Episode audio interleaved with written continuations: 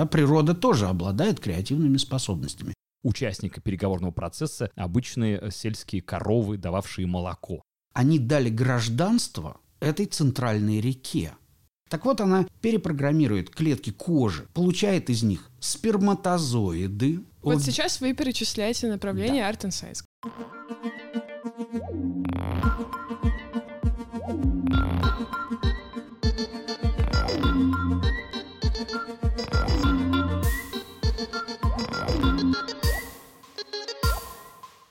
Всем привет, это подкаст «Понятие обнять современное искусство» от Уральской индустриальной биеннале. В этом подкасте мы говорим об искусстве на простом языке с разными замечательными людьми. Я Саша Цариков, журналист, радиоведущий, культуролог, и этот подкаст вместе со мной ведет Даша Веселкина. Даша. Всем привет. Я, как ни странно, тоже журналистка, а еще была медиатором на предыдущей биеннале, то есть пятой биеннале. И сегодня у нас такой выпуск, в котором мы будем говорить о тех технологиях, которые происходят здесь с нами прямо сейчас, о том, что в них такого скрыто, как художники с этим работают, какие есть направления. Есть такое направление большое Art and Science, mm-hmm. и в нем есть какие-то еще поднаправления. Обо всем об этом мы поговорим с нашим гостем. Да, наш гость сегодня — это Дмитрий Булатов, художник, теоретик искусства, куратор, организатор выставочных издательских проектов в области Art and Science и новых медиа. Его произведения были представлены на различных выставках и фестивалях, в том числе на 49-й и 50-й Венецианской биеннале, с чем мы, конечно, не только его поздравляем, но и сами очень гордимся, что оказались с ним в одной студии. Спасибо, добрый день. Здравствуйте.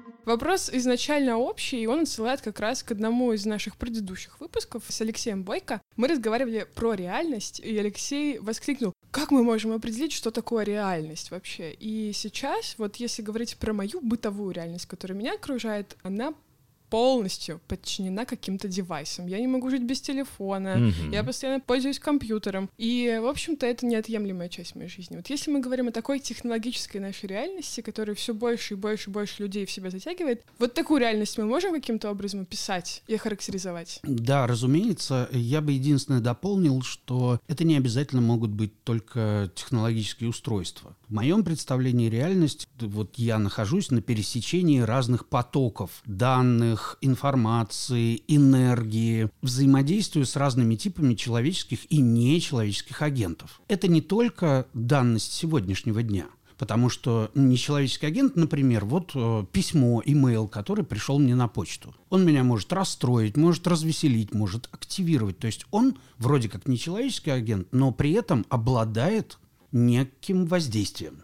Также кураторская деятельность – это вообще средоточие взаимоотношений с различными человеческими и нечеловеческими агентами. Мы же не только как кураторы, имею в виду, работают с художниками или там спонсорами, да, но это и всевозможные постройки, различные документы, объекты, те вещи, которые вроде как живыми не назвать, но агентством они точно, то есть способностью воздействовать, они точно обладают.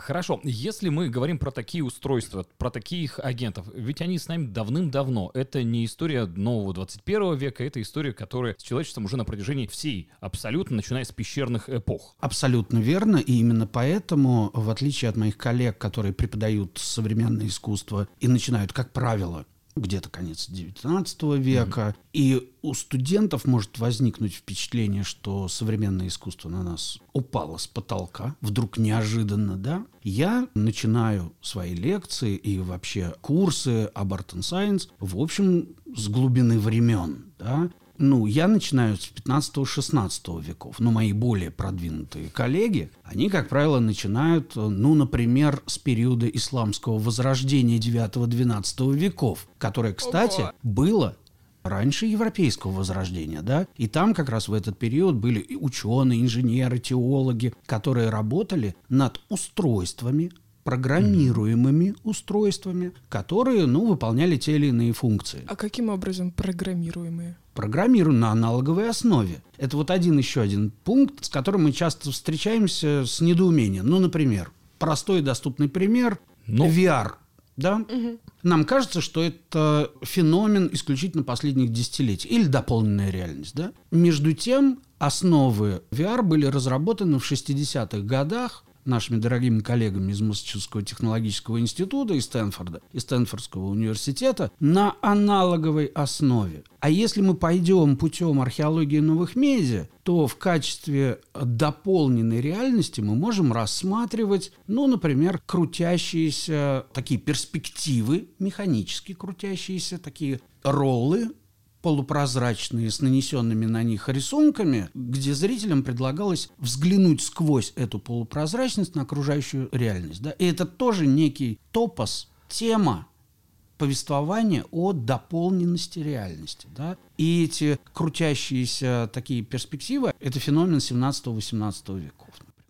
Я как-то находил такую книжку, точнее ссылку на нее и видео с ней, где были на тонкой папиросной бумаге от руки нарисованы некие картины неких райских садов, и при желании зритель мог эту бумажку вырвать, приложить ее либо к окну и сделать за своим окном вот такие райские кущи с помощью простого, достаточно сейчас, как нам кажется, применения вот этой прозрачной, полупрозрачной бумажки с рисунком. А по большому счету это та самая дополненная реальность есть. А вот вам пример 16 века. Среди монахов и иезуитов была очень распространена технология технология доставки секретных сообщений, в чем она заключалась? Нужен был взять зеркальный цилиндр, такой. И в зависимости от того, как вы нарисуете графику на столе, и в центр стола поставите этот цилиндр, если вы правильно сделали эту графику, эта графика соберется отражением в этом зеркальном цилиндре. И одна из таких известнейших работ, графика Ханса Трешеля 16 века, черти, взирающие на какого-то слона, да, там совершенно удивительная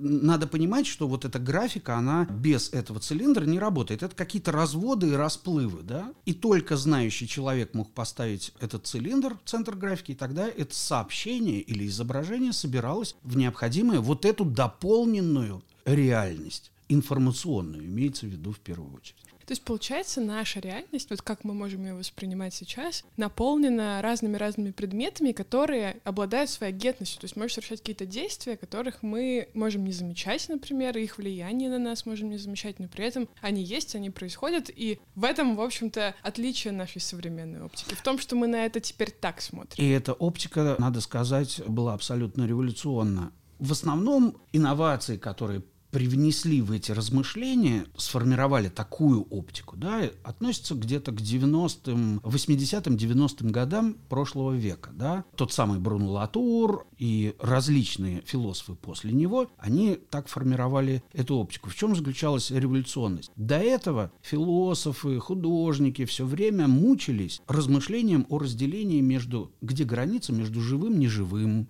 органическим, неорганическим, что сделали эти философы? Они схлопнули это различие между живым и неживым, сказали, это различие не важно. Важно, что те или иные объекты, те или иные потоки информации обладают той самой агентностью, способностью влиять. И тогда получается, что вроде как неживые персонажи, сущности, те самые агенты, они могут нас изменять по ходу нашего развития, нашей жизни. Да? И это была принципиально другая оптика, очень даже любопытная. И сейчас, возвращаясь как бы к теме нашего разговора, очень многие современные художники как раз пытаются научиться взаимодействовать с этими нечеловеческими агентами очень разного толка. Это могут быть технологические сущности, а могут быть совершенно не технологические, закавычим, природные.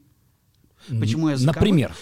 Ну, например, вот сейчас последний проект, на котором я работаю, я сам родом из Калининграда.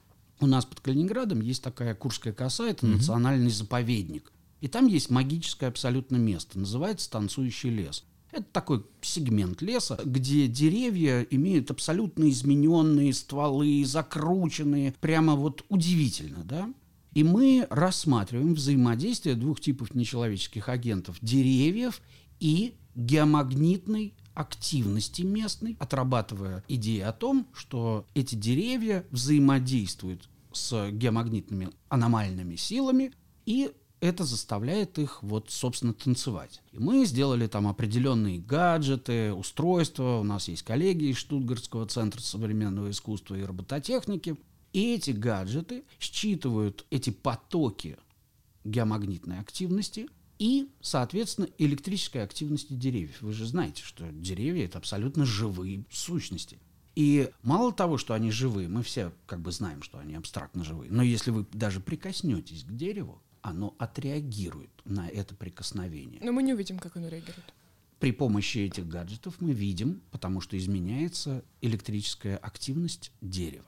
Но это получается, что чем дальше, тем больше становится тех, кого мы не можем тронуть, срубить, напилить, сделать из них спички. У нас Отлично. появляется перед ними ответственность. Буквально на прошлой неделе появилось заявление настоящих английских ученых, не тех, которые исследуют, что находится в пупке и получают за это Шнобелевскую премию. Но это правда была одна из наград. Они исследовали как раз, могут ли такие организмы простые, казалось бы, как устрицы, как осьминоги, чувствовать боль, чувствовать привязанность, чувствовать любовь. То есть потому что вот это вот ощущение как раз-таки является тем, что просто из набора клеток делает некую сущность, которая равна нам и в том числе должна быть равна нам в правах, если она эти чувства, вот этот список из трех может в себе внутри саккумулировать и как-то продемонстрировать. Как раз-таки благодаря современным технологиям они смогли доказать, что осьминоги — это просто настолько невероятно чувствующие существа. Конечно, устрицы не столь, но тоже боль они вполне себе ощущают. Поэтому, получается, у нас все больше и больше табуированных становится тех, кого не тронь. На самом деле происходит настоящая революция в нашем сознании. Мы уходим от основной парадигмы, от основного такого повествования антропоцентризма. Мгм. Это значит, антропоцентризм — это такая точка зрения, когда человек царь Есть природы, человек царь мира всего, и он покровительственно относится. А теперь вспомните такую главную картинку эпохи Возрождения. Это человек, расставивший... Ну, Витрувианский человек. Да, витрувианский человек. Вот эта картина, эта парадигма стремительно устаревает прямо на наших глазах. Да? Мы вступаем в очень странное время, где мы должны налаживать симметричные и равноправные отношения с окружающими нечеловеческими сущностями, какими бы они ни были, живыми, неживыми, там, органическими, неорганическими. Это тянет за собой огромный сдвиг в мышлении, да, начиная от прав, юридических прав этих нечеловеческих агентов. К слову, да, в Новой Зеландии, извините, там у них одна из центральных рек. Так вот, одно из решений правительства позапрошлого, по-моему, года, они дали гражданство этой центральной реке. Вау. Гражданство Новой Зеландии, да.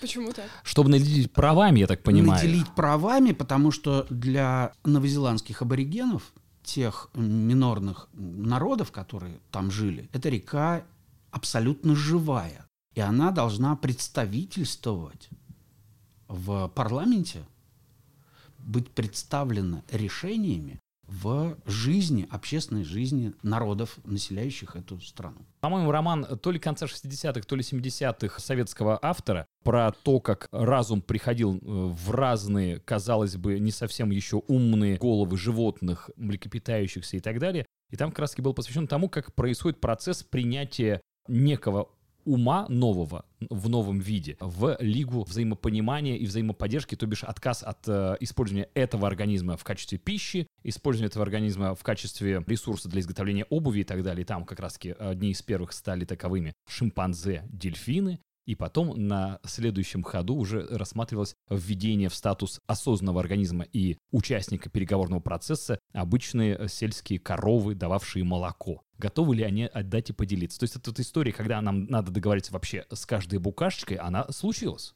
Я только могу сказать, что эта тема очень сложная, потому что, допустим, вот сейчас я рассказывал коллегам, что я работаю над составлением магистратуры, карты креативных компетенций студентов, которые будут учиться на магистратуре Art and Science, которую мы планируем запускать в одном из московских вузов. И там среди прочих компетенций предметы, которым должны учиться студенты, помимо многих прочих, да, там есть, например, права нечеловеческих агентов и машинное творчество, да. То есть если современные художники, они именно, именно это уже и делают, они вступают в некие творческие союзы в работе над произведениями современного искусства, то в частности, например, возникает вопрос авторских прав.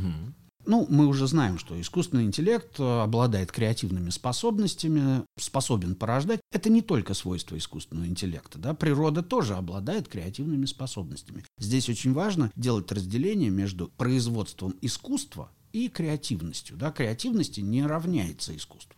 Поэтому сейчас я пока говорю о креативности. Да? И если эта креативность свойственна, скажем, или технологическим сущностям, либо природным сущностям, и художник вступает с ними в некие творческие взаимоотношения, то, в частности, возникают во- вопросы права во многих, во многих аспектах. И уже есть юристы, которые как раз работают над... Сейчас это все не принято, Мгм. но они уже разрабатывают основы там, юридических взаимоотношений с нечеловеческими агентами. Получается, что художники, они заходят вот на эту территорию научных изобретений, открытий, и какую-то роль все-таки там, в общем-то, играют. И что вот это за роль у них может быть? Приведу очень простой пример. Я такой, несмотря на то, что молодая, как говорится, уже не молодая, да, я молодой папочка. Периодически гуляю с дочкой. Дочка маленькая, и она играет в песочнице. И вот я все время внимательно смотрю, как она играет с другими детьми. Они не просто играют, они отрабатывают различные модели взаимоотношений, там есть, там же страсти кипят, да, там есть влюбленность, игнор, там, я не знаю, ревность, там различные-различные модели. Что делают художники? Они работают на модельной территории современного искусства и предлагают зрителям различные модели сегодняшнего дня, завтрашнего дня. Эти модели могут быть очень разные. Они могут быть вызывающие, они могут быть какие-то шокирующие. Эти сценарии а, могут быть очень разные. Да? Едино одно, то что это современное искусство, это модельная территория, где художники отрабатывают такие мини-исследования. Если мы берем пример и говорим о технологическом искусстве, это значит, что модели эти, они имеют отношение к развитию различных динамических систем. Динамические, сложные динамические системы. Да? Сейчас же э, мы не говорим об искусстве, который, там, произведениях искусства, которые просто висят на стене или там стоят в качестве инсталляций. Речь идет об отражении динамики окружающего мира. То есть это сложные, довольно динамические системы, которые могут изменяться, размножаться, да, они обладают каким-то, могут обладать метаболическими характеристиками, если мы говорим о подразделе Art and Science биоарте, да, то есть работе художника с различными биологическими системами. Нам нужно научиться как-то взаимосоотноситься с этими динамически изменяемыми системами. И художники как раз предлагают разные модели – утопические, дистопические, кошмарные, ну, всякие разные, да. То есть в этом отношении они работают как настоящие исследователи и потом предлагают зрителям, посетителям ознакомиться с этими моделями. Таким образом, человек, пришедший на выставку, на лекцию, он, во-первых, получает представление о существовании этих систем, а во-вторых, получает представление о моделях взаимоотношения с этими системами. Учится этому, да слову сказать, не только современное искусство, например, занимается такими моделями.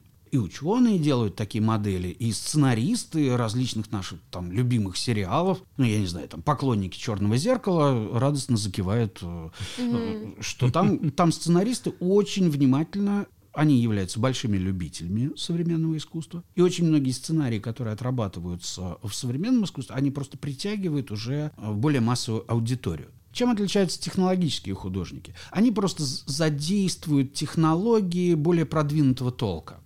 Мы можем говорить о робототехнике, об использовании искусственного интеллекта и вообще вычислительных технологий. Вот о... сейчас вы перечисляете направление Да. Art and Science как раз Да. таки. О биомедицинских приложениях, которых огромное количество, начиная от стволового инженеринга, либо IPS-технологий, до работы с тканевой инженерией. К слову, вот у меня знакомые, мои хорошие, с которыми я давно-давно работаю, австралийские художники. Они открыли магистратуру в университете Западной Австралии в городе Перте. И там они готовят художников, которые работают с технологиями тканевой инженерии. То есть это полуживые системы, они изменяются во времени и, и обладают метаболическими характеристиками, да, то есть проявляют некие свойства живого. Но при этом художники работают с ними, ведь можно работать с такими тканями, как со скульптурой, да, выращивать ее, проращивать, но только закладывать некие моменты, которые придают этим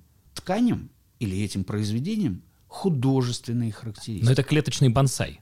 Я еще вспомнила, как в детстве я в стаканчик с водичкой укладывала такую игрушечку маленькую динозаврика какого-нибудь. Она распухала? Да, она распухала и разрасталась. Здесь важно отметить, что вот это все мы говорим о каких-то креативностях, Мгм. да, это творческие посылы. Но Чем отличается искусство от науки, скажем, или от использования этих технологий, ну, в каких-то любезных нам целях? Да? То, что искусство, оно не столько поддерживает технологические версии реальности, сколько очерчивает границы их применимости.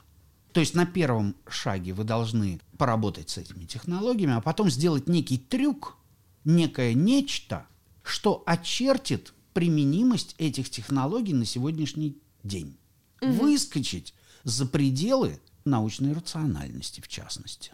Приведу пример, чтобы mm-hmm. не быть таким абстрактным. Вот э, произведение, над которым сейчас работает и проект английской ультра-киберфеминистки Шарлотты Джарвис она, используя так называемые IPS-технологии, что это за технологии? Это технологии, которые позволяют перепрограммировать любые клетки нашего организма, ну, например, клетки кожи очень сильно отличаются от клеток печени. Да? IPS-технологии – это технологии, которые позволяют перепрограммировать из одного типа клеток в другой тип клеток нашего же организма. Да? Так вот, она перепрограммирует клетки кожи своего организма, получает из них сперматозоиды, у нее проект называется «Женская сперма».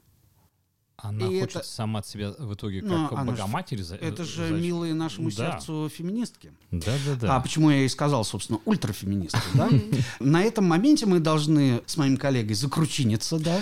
Ну, как говорил, в некотором смысле. Как, как говорил герой э, одного прекрасного советского фильма «Сама-сама-сама». Вот, Подождите, но ваши клетки тоже смогут перепрограммировать когда-нибудь? В яйцеклетку. В яйцеклетку, да. Я тебе скажу а больше, мужская простата — это и есть недоразвитая яйцеклетка. Вот, вот. И это еще не все. И при помощи другого типа технологии геномного редактирования, за который, кстати, была выдана Нобелевская премия, по-моему, в прошлом году, она еще делает так, что из этих сперматозоидов способны рождаться только девочки.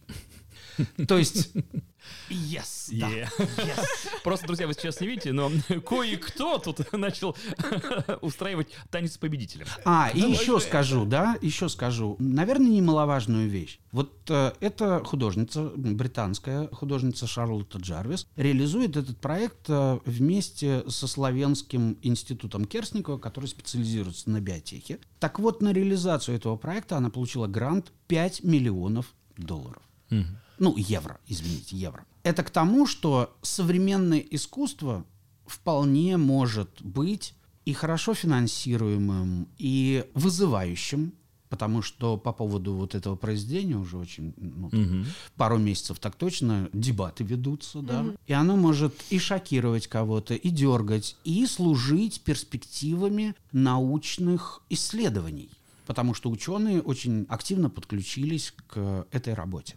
Но ведь искусство так всегда делало. Вот я опять-таки отматываю назад. Да, вот история про Виктора Франкенштейна и его монстра. Это ведь, во-первых, произведение искусства, во-вторых, такие опыты действительно проводились. Гальванизация тела, приведение его вновь в состояние живого из неживого. В итоге что мы благодаря этому получили? Получили исследование того, как работает человеческое тело, как там электроимпульсы себя ведут. И самое простое, самое обыденное, что сейчас есть во всех международных аэропортах, это штуковина, чтобы запустить твое сердце даже без врача. Вот по большому счету, то, что было Маришелли когда-то выдано как произведение искусства, сейчас это является достаточно обыденной частью, но науки, тем не менее. Именно поэтому в ту самую карту креативных компетенций студентов, которые изучают Art and Science, я как раз включил такую тему, как археология новых медиа. Археология новых медиа – такой раздел науки, который изучает бытование тем, этих тем, которые сегодня смотрятся вроде как современные и их реализации, да, в истории науки, в истории технологий, в истории философии. И вы привели именно медиа-археологический пример.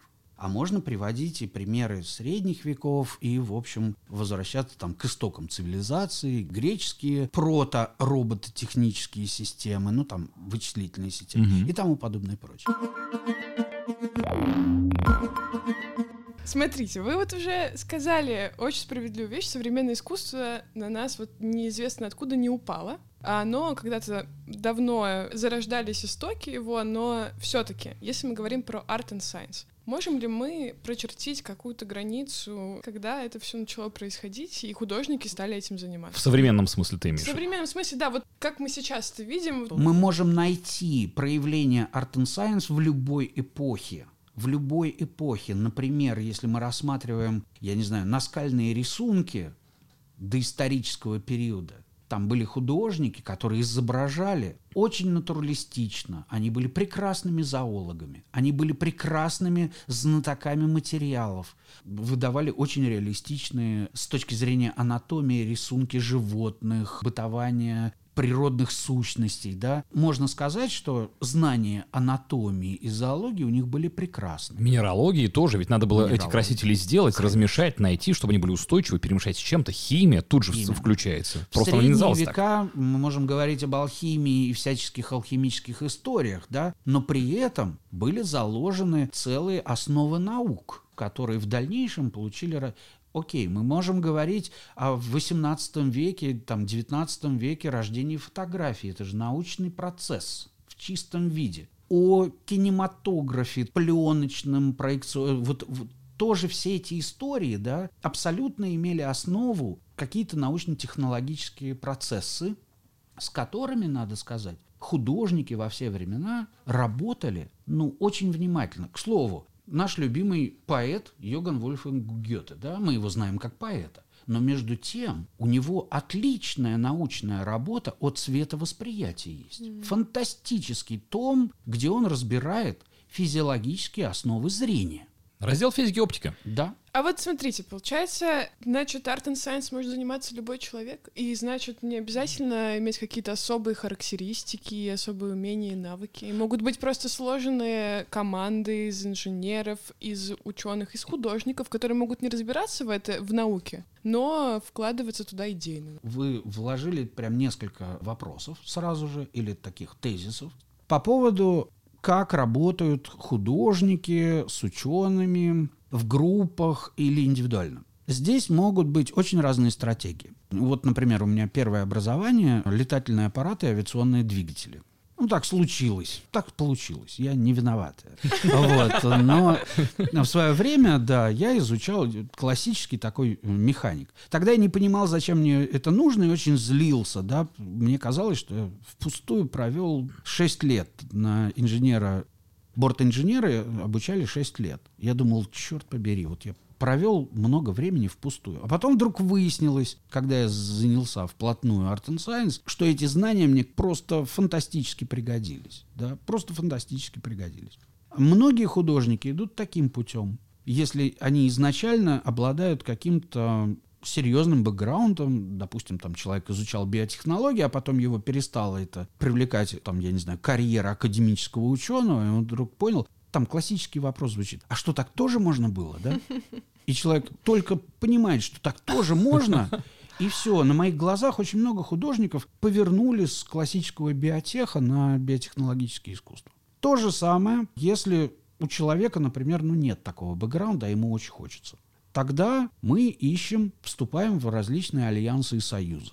Да? Как правило, с представителями, естественно, научных областей, которые, надо сказать, тоже художники, внутри так точно, они прям все у них горит, особенно если мы говорим об аспирантах, вот те еще кто в докторство не переплыл и не загрузился преподаванием и там с формированием своей школы, например. Зачем ученым это надо?